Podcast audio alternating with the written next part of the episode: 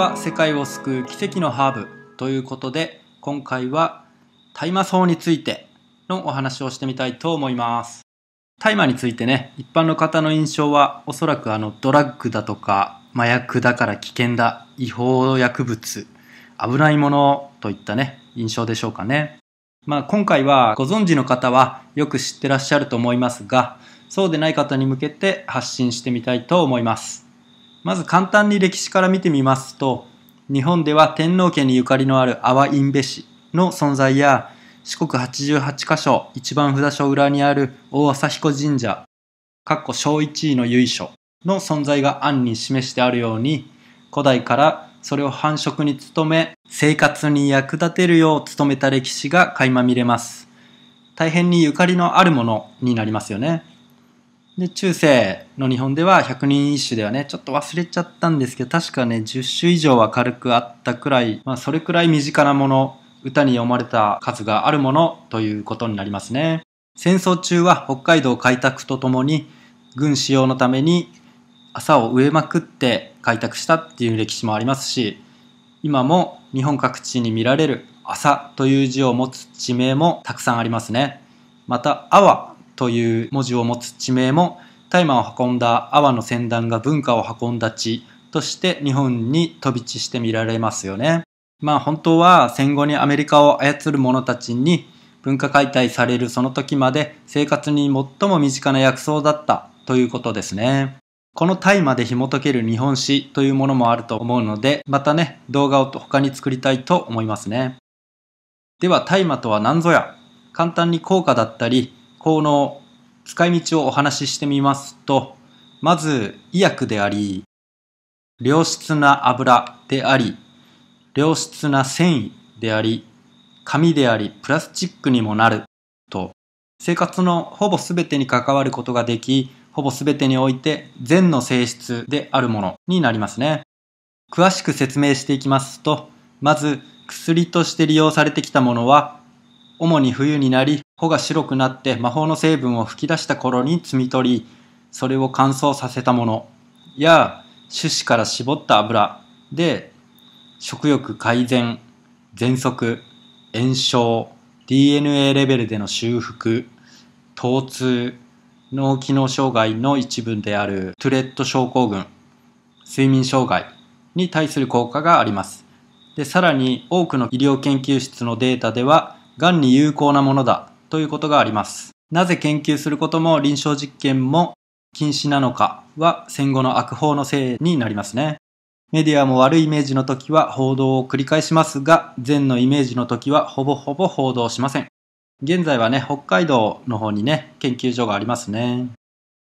で、戦後間もなくくらいでしたかね、あの、インド喘息タバコという名前でね、大麻を乾燥させたものが喘息に効くというので、タバコとしてね、市販されていたことも日本はありますね。自分はね、知的障害者の施設で働いたこともあり、その大麻を吸引した経験もあるのですが、自分は大麻がこういった人たちに必ず効果があるのが感覚的にわかるので、予約といってね、医者が処方した石油性の薬を飲ませる際はね、とても心が苦しかったのを覚えていますね。では次の油についてということなのですが、大麻の種を絞った油の成分にはオメガ3、カッコアルファリノレン酸とオメガ6があり、他の脂肪酸とは異なり体内で合成できないもので食品から摂取しなければならず必ず必要という意味で必須脂肪酸と呼ばれているものがあるんですね。まあこれっていうのはね日本では江戸時代に作られた1625年にできた七味唐辛子別名ヤゲンボリの中にも麻の種を入れてあったところからもあの食べにくさとはね逆にその効果を昔から日本人は知っていたものね万民に愛されていたものと受け止めることができると思います。また医療的にもねがん細胞が大麻の油に触れると自殺をし始めるという研究データもあるんですね。愛媛県では朝鍋っていうね大麻の葉っぱを煮て食べるような土着の食べ物もあったようです。まあとにかく体にいいものである。ということは言えると思います。化粧品やね、石鹸としてもお使いいただけますね。次に、茎の使い道になりますが、古来糸として使い、繊維とし、衣服として着てきたわけですね。天皇家は新田江というね、天皇交代の神事の際に、先ほどお話しした阿波院部氏の末裔、三木家にのみ作ることを許された儀式のための衣を着ます。ちなみにですがね、あの、織田信長の織田家は阿波院部氏の末裔だっていうのをね、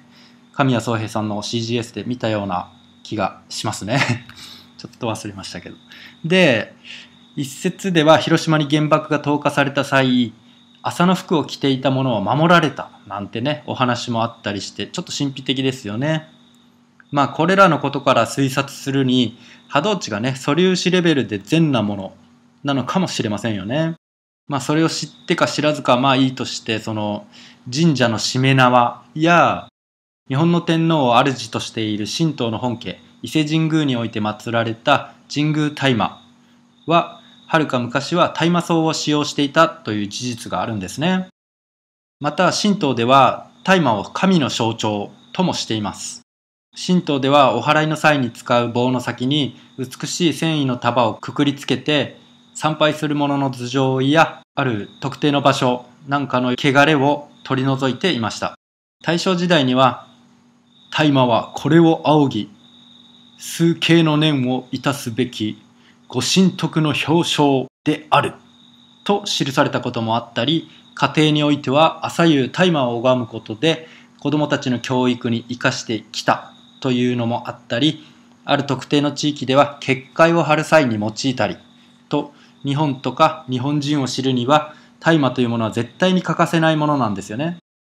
ということでその繊維は古来日本人とはとても密着した存在だったと言えますね。で、さらに茎の中にある芯の部分、小柄はエタノール燃料にもなりますし、その燃料をバイオエタノールで車を走らせることもできるんですね。ただね、今はコスト面で問題があるということも結果が出てますが、まあ、戦前のようにね、日本中に朝農家が存在していたら大規模な動きができますのでね、そういったコスト面でも安くはできそうですよね。で、小柄は紙にもなりますね。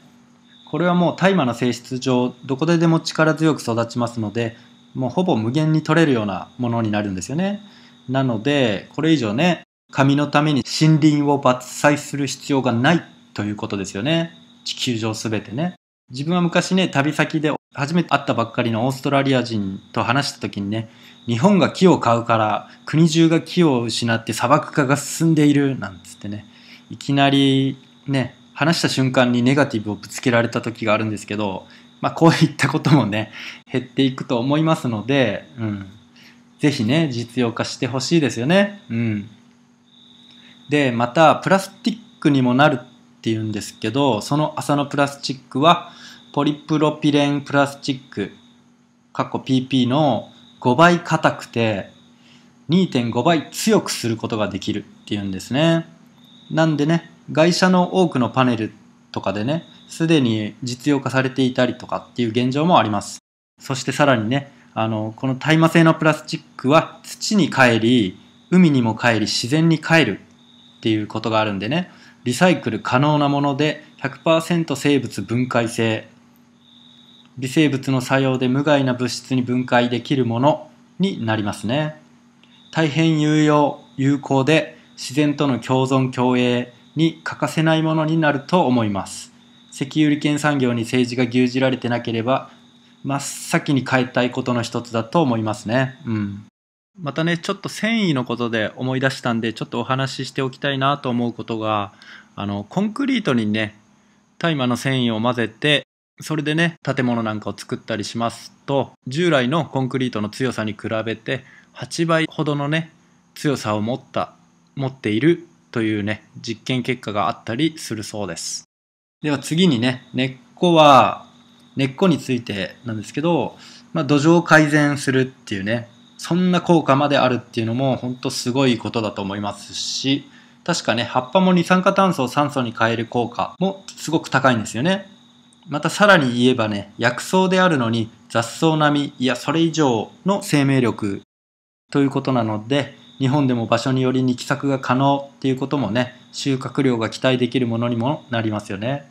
葉っぱは動物に与える飼料にもなりますし、石油製の飼料よりもはるかに動物人体への影響もいいものになりますよね。人間はねやっぱあの食物連鎖の頂点に位置しますけど牛に石油製の飼料を食べさせてその牛を人間が食べるのだから結局人間は石油を食べている。そういう流れの中にあるんですよね。まあ、薬に関してもねファイザー製薬等に代表されるようなアメリカの巨大会社だったり、ね、ヨーロッパ系の会社でもそのロスチャイルド家だったりロックフェラー家といったねもう悪魔の人たちのものですのでね薬も石油製ねなってますしこういったね既得権益エネルギー支配者たちが世界を汚しているという構図であるので、まあ、大麻のようなね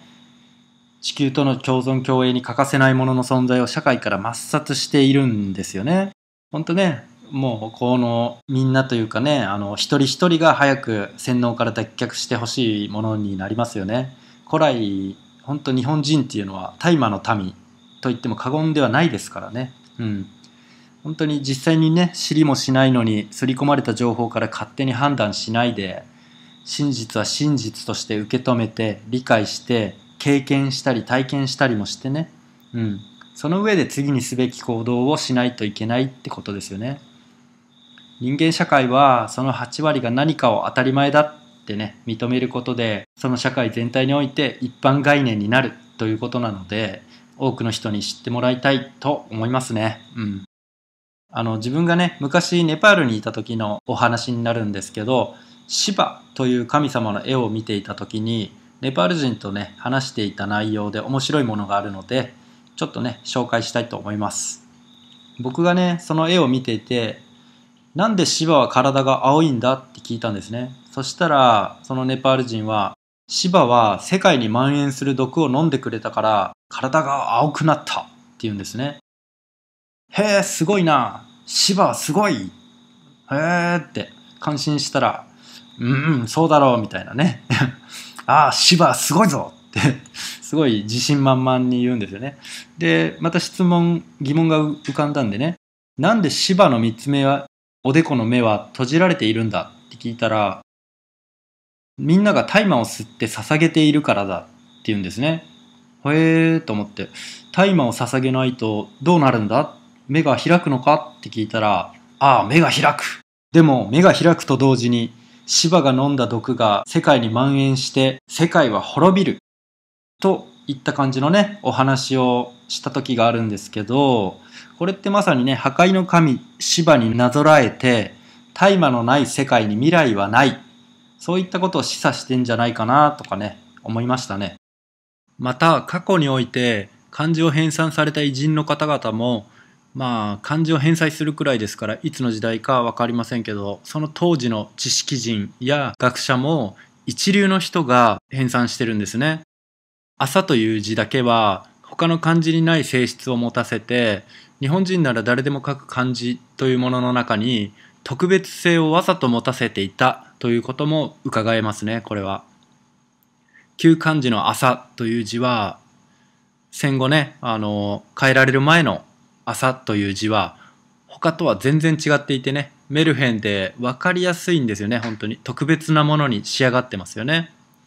まあそれはそうですよね。その戦争で負けるまで神と同格とされていましたからね。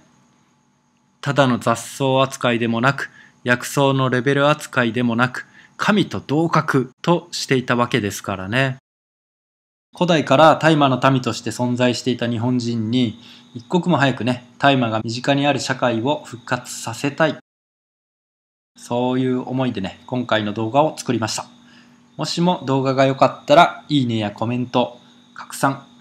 チャンネル登録とよろしくお願いします。